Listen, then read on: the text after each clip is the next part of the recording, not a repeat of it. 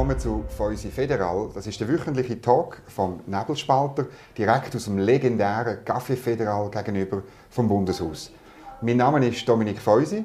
Mein Gast heute ist der Rainer Eichenberger. Er ist Professor für Finanz- und Wirtschaftspolitik an der Universität Fribourg.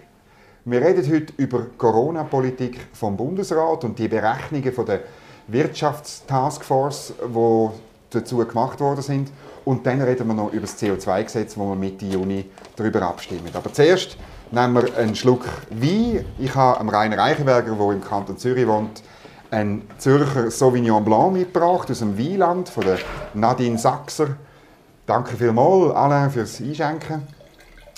Ein frischer, knackiger Sauvignon Blanc, fruchtig.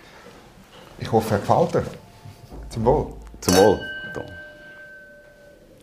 Mmh, schön. Typisch auch so ein bisschen grasig ja, und frisch, fröhlich. He? Passt zum Frühling und zu der Terrasse, die wieder offen ist. Gut. Wunderbar.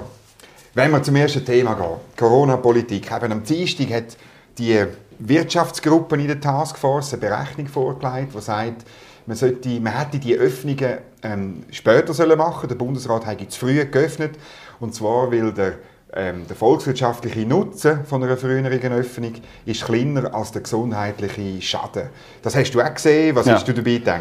Ja, also erstens denke ich natürlich, ups, was ist auch mit der Taskforce los? Die letzten Prognosen, die sie gemacht haben äh, im Januar, genau. wo wichtig sind damals auch für den Lockdown im Bundesrat, unter dem 13. Januar gab es, oder 12. Januar verordnet hat, hat ja gesagt, äh, hat vier, sechs, acht und zehnwöchige Lockdowns untersucht und hat dann gesagt, eigentlich, wenn man es genau angeschaut hat, ein vierwöchiger sei optimal. In der genau. Zwischenzeit sind auch die vier Wochen vorbei und jetzt redet es plötzlich von eigentlich noch einen Monat, noch mehr als einen Monat oben drauf. Also offensichtlich sind die Modelle nicht sehr robust.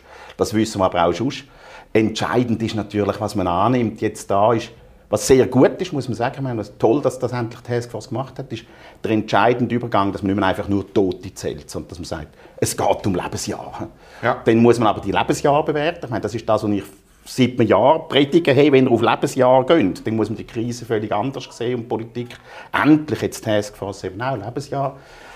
Wie bewertet man es? Und das Zweite ist, das grosse Problem ist, ja, wie viele Lebensjahre gehen denn verloren jetzt pro sehr beklagenswerten Todesfall. Mhm. Und dann im Taskforce jetzt da so, also wie mir es scheint, wenn man die Zahlen anschaut, 9,6 Jahre. Es steht eben nicht, leider. Genau, es steht nicht. Wenn man es ja. ausrechnet, ist, also müsste den Hintergrundbericht aber das, was die NZZ berichtet, wenn man es umrechnet, sind es 9,6 Jahre. Und das ist natürlich eine sehr mutige Annahme. Das war ja früher sicher total falsch gewesen. Da sind die Leute gestorben im Durchschnitt mit 86. Also da kann man nicht noch 9,6 Jahre Lebenserwartung Also sie sind gestorben älter als Durchschnitt. Ja, älter als Durchschnitt. Ja. Und es sind ja nicht die den gesunden 86-Jährigen gestorben, sondern im Durchschnitt auch noch eher die fragilen 86-Jährigen. Genau. Also von dem her ist schon damals, früher haben sie gerechnet mit fünf Jahren Lebenserwartung im Januar, äh, ist auch viel zu hoch gewesen. Mhm. Und jetzt damit wesentlich mehr, das könnte man rechtfertigen, wenn man sagt, ja, jetzt sind ja alle krank und genau. fragil geimpft. Also sterben eigentlich nur noch Leute, die eigentlich gesünder sind. Und länger würden leben. Genau. Aber dann muss die Todeszahl natürlich massiv runtergehen. Ja. Und die Annahme darüber, wie viele Leute jetzt sterben, mit was für Gesundheitszustand, das ist natürlich Kaffeesatz lesen. Mhm. Und da, also das ist das eine. Das andere ist, was ja ganz komisch ist, da wird jetzt äh, Lebensjahr, wo man kann gewinnen durch, härtere, durch harte Massnahmen, gegenübergestellt der wirtschaftlichen Einbuß.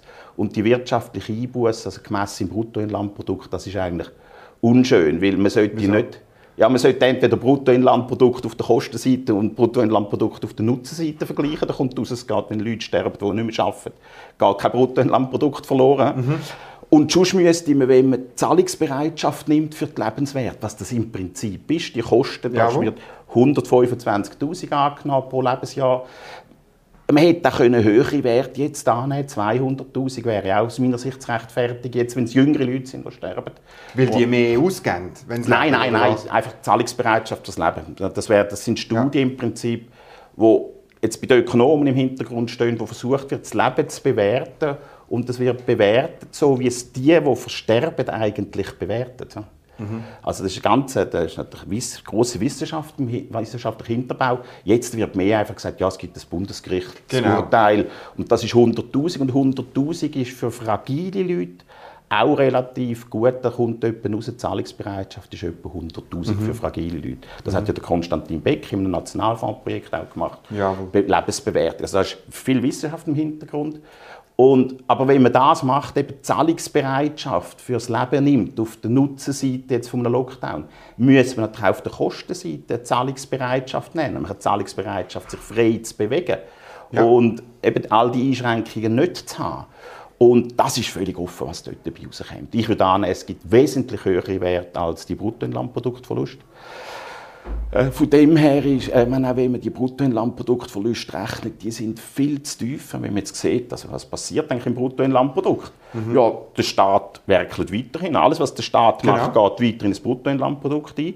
Der Park, Parkpflege ist weiterhin im Bruttoinlandprodukt, aber lange Zeit war es praktisch verboten, in den Park zu gehen. Mhm. Also von dem her kann man das nicht gut mitzählen. Die ganzen Uni-Ausgaben gehen Ihnen ins Bruttoinlandprodukt zu Erstellungskosten. Mhm.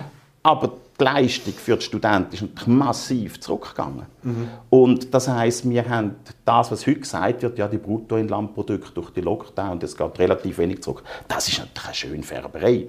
Der wirkliche der Rückschlag jetzt im Sinne von Nutzen, was wir verlieren, ist wesentlich größer als der sichtbare Bruttoinlandproduktrückgang. Und darum ist auch bei diesen Studien ist wirklich Vorsicht, Kosten-Nutzen-Betrachtung ist richtig, aber man muss sich überlegen, welche Kosten mhm. und welche Nutzen mhm nimmt man rein. Ich bin selber nicht Ökonom, aber beim Lesen habe ich gedacht, ist das nicht so ein bisschen die, die Modellgläubigkeit, die es in der Ökonomie gibt und die Rechnungsgläubigkeit und am Schluss ist es, ist es am Schluss ist Common Sense oder gesunder Menschenverstand. Ja, genau, am Schluss. Nein, meine, aber das, also das ist ja schon lustig. Die Ökonomen, da gibt es also Konjunkturprognosen von mehr als einem Jahr, wissen wir alle, nicht machbar. Also, ja. Und jetzt machen wir plötzlich Prognosen bis für die Energiepolitik, bis ins 2040, für die Verkehrspolitik, auch für die Bevölkerungspolitik, für die Raumplanung. Da planen wir plötzlich wie die Weltmeister. Wir wissen, dass mit Planwirtschaften passiert, das funktioniert nicht so gut. Und jetzt da auch bei eben so Corona planen wir und jetzt, äh, wie du recht sagst, ist ganz entscheidend natürlich, wenn nachher das nicht der gesunden Menschenverstand entspricht, die Modell. Im Normalfall sagen wir dann, ja komm, wir machen das Modell so, dass es dem gesunden Menschenverstand entspricht. Und sagen, ja, wissenschaftlich zeigt. Und da jetzt, dann ist es klar, ich meine, es gibt verschiedene Interessen. Der Bundesrat will äh, eine Unterstützung haben und er will immer eine Unterstützung haben dafür, dass er noch kann, ja, dass er jetzt natürlich der Good Cop. Er spielt praktisch Good und Bad Cop. Der mhm. Bundesrat ist der Good Cop, der auf die Bevölkerung zugeht und kann immer sagen, ja, aber im Hintergrund, unsere Taskforce ist viel härter. Darum ist genau. er praktisch die Klack, die ruft, alles hart zumachen und der Bundesrat kann dann da sein, jovial auf die Leute zugehen und sagen, ja, wir müssen das politisch abwägen. Mhm. Also da muss man ja kein Mitleid haben mit dem Bundesrat, dass er da unter Druck ist von der Taskforce. Das ist äh, gewünscht. Ja. Jetzt hast du vorhin gesagt, der wirtschaftliche Schaden ist vermutlich größer, ja. als man ihn so berechnet. Ja, ähm, da kommt mir in Sinn äh, Konjunkturforschungsstelle, aber auch SECO, haben das Gefühl, ab ähm, zweiten Jahreshälfte ja. ging es bei der Wirtschaft wieder ab ja. und rechnet schon fast mit, mit einem normalen äh, Wirtschaftswachstum ja, bis Ende Jahr. Wie siehst du das? Nein, ich meine, jetzt kommt immer darauf an, aber, ich meine, wir wissen alle, lehren wir alle im Studium, ja, das Bruttoinlandprodukt zeigt ja nicht, ist schon das Wohlfahrtsmaß und immer noch eines von der, das mhm. relativ mhm. best. Aber wir wissen alle, es hat schwerwiegende Leiden. Hm? Mhm. Und wenn jetzt halt, eben wie zum Beispiel noch die Beispiele mit der Ausbildung, das geht ja nicht ihnen wirklich zum Nutzen, den die Ausbildung stiftet, sondern die Ausbildung geht ihnen zu Kosten, die sie hat. Mhm. Und wenn wir weiterhin all die Kosten haben, wenn die Schulen, die Lehrer alle weiter bezahlt sind, aber keinen Unterricht mehr machen, dann mhm. bleibt das Bruttoinlandprodukt konstant. Mhm. Das sinkt dann erst, wenn mal die Kinder in den Arbeitsmarkt kommen in 15, 20 Jahren. Ja, wo nicht die gleiche Produktivität Ja, genau. Ja. Und das heisst, wir sehen viele von diesen Schäden sehen wir nicht. Äh, es ist auch immer, es wird ja nicht wirklich den Nutzen jetzt gemessen, zum Beispiel bei Restaurantausfällen, sondern es ist ja uns alles viel mehr wert als das, was wir nachher wirklich müssen zahlen müssen.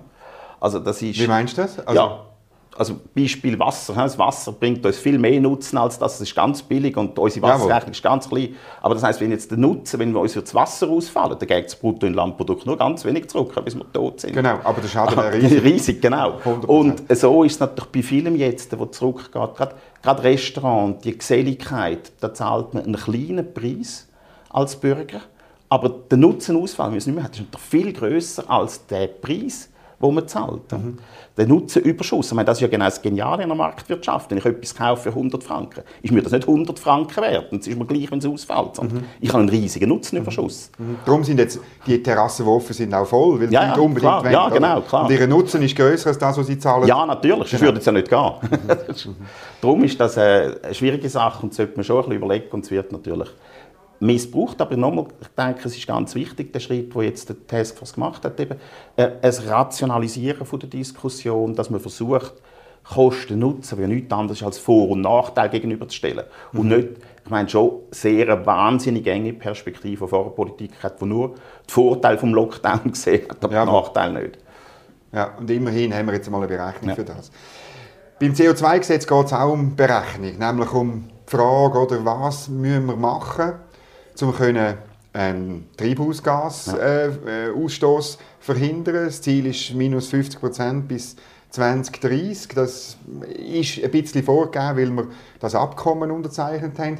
Das Gesetz, das wir jetzt abstimmen Mitte Juni, oder sieht vor allem, ist relativ einfach zusammenzufassen, höhere Steuern und Abgaben äh, und das wird zur Hälfte zurückverteilt, zur anderen Hälfte kommt es in einen grossen Topf, einen Klimafonds, wo dann wieder sogenannte innovative Projekte sollen finanziert mhm. werden. Wie ist so ein bisschen aus ökonomischer Sicht die Bilanz von dem Mechanismus? Funktioniert das?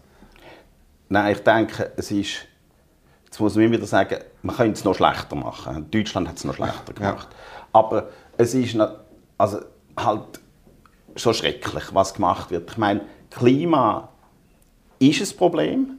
Die Leute glauben noch mehr als ich, dass es ein Problem ist. Und sie machen teure Massnahmen, die praktisch nicht viel nützen.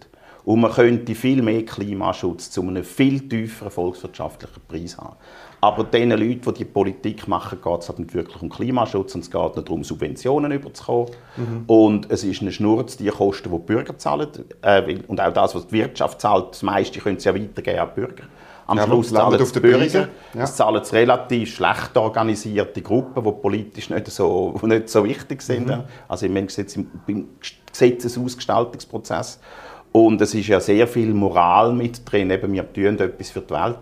Das halte ich für totalen Unsinn. Sondern wenn die Schweiz etwas macht, und ich meine, das ist ja so, was man sagt, das internationales öffentliches Gut, der Beitrag von der Klima. Schweiz genau, ja. ist ganz klein. Und da gibt es viele Leute, die sagen, ja, darum passiert auch nichts. Hm, das, äh, aber Bereitschaft, etwas zu tun für das Klima, hast du gerade gesehen, man sieht in Ländern wie der Schweiz und in Skandinavien, gross, hast du in Europa zumeist. Und ich denke, die Schweiz muss ganz eine andere Strategie mhm. machen. Die Schweiz muss, gerade weil wir so klein sind und nicht einen Einfluss haben auf das Klima, müssen wir das machen, wo wir einen Einfluss haben können. Das ist, wir müssen als Vorbild wirken für die anderen. Mhm. Und als Vorbild wirken wir nicht mit der teuerstmöglichen Politik, mit der kleinstmöglichen Wirkung. Das sagen mhm. die anderen. Hey, also offensichtlich Lobbyismus.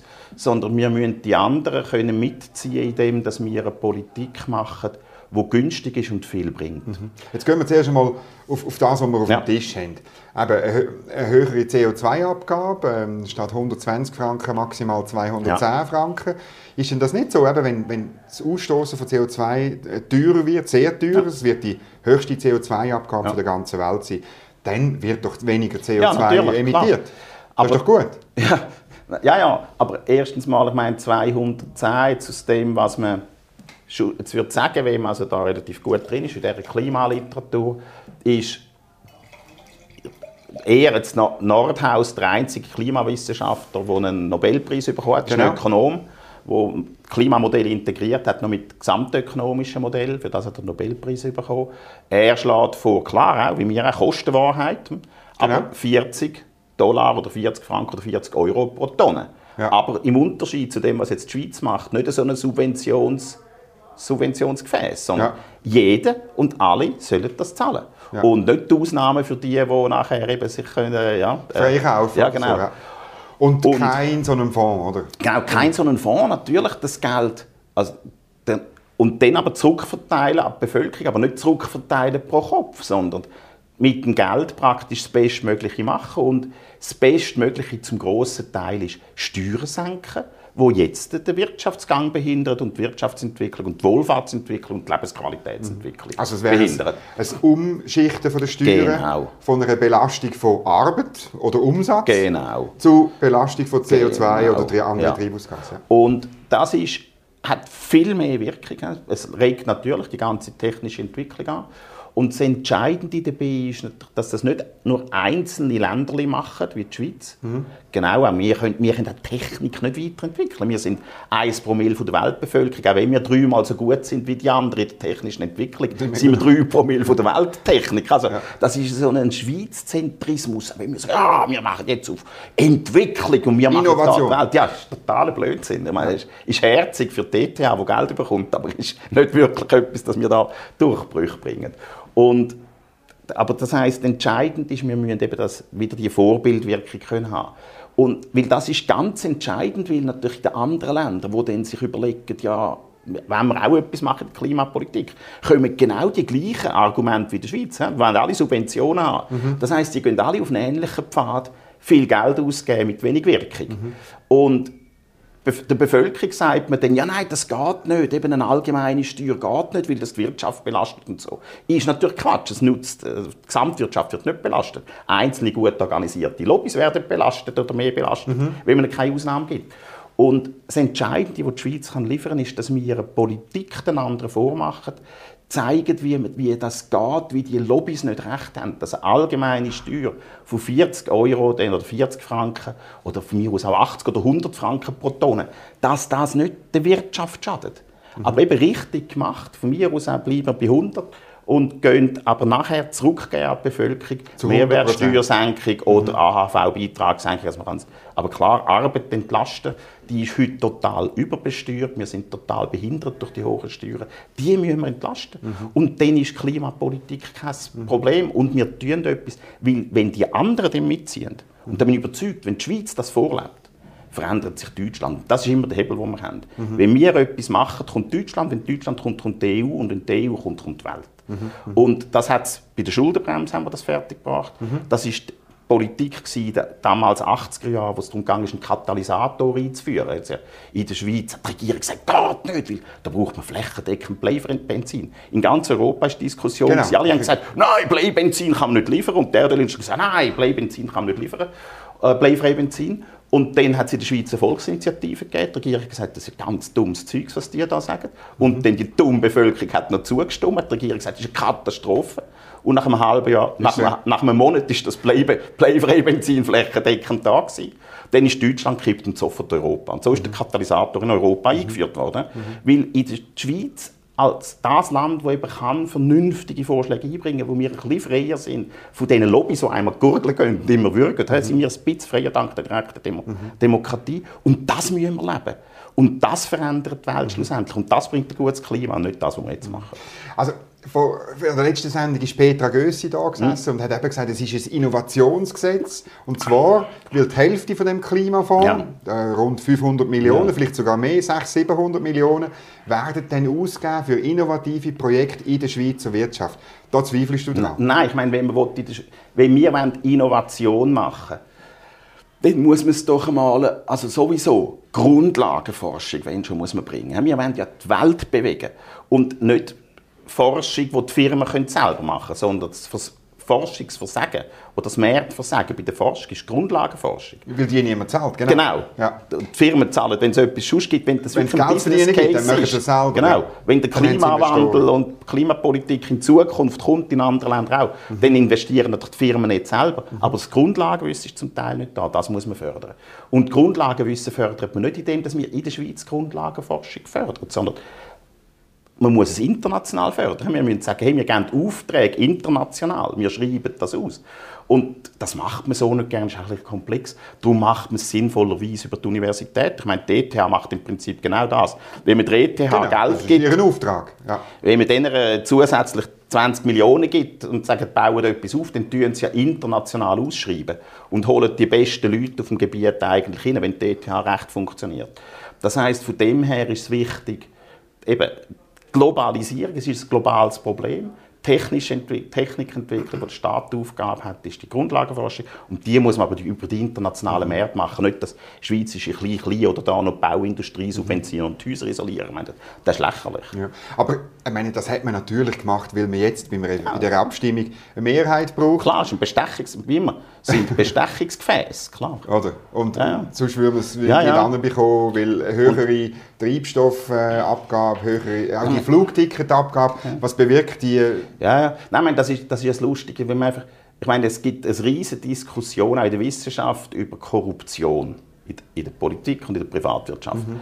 Aber diese Art von Interessengruppen bestechen, die wird einfach nicht als Korruption zählt. Ich bin überzeugt, irgendwann kommt das. Und das wird ein großer wissenschaftlicher Erfolg werden, wenn man das richtig benennt und darüber die richtige Forschung macht, vorläufig Schweiz. Also ich sage jetzt das als ehemaliger Lobbyist. Also ja, ist klar. Die politische Ökonomie ja. ist so, wie sie ist. Also ja, klar. Es gibt auch den Begriff ja von der politischen ja. Ökonomie, weil es genau so ja. läuft.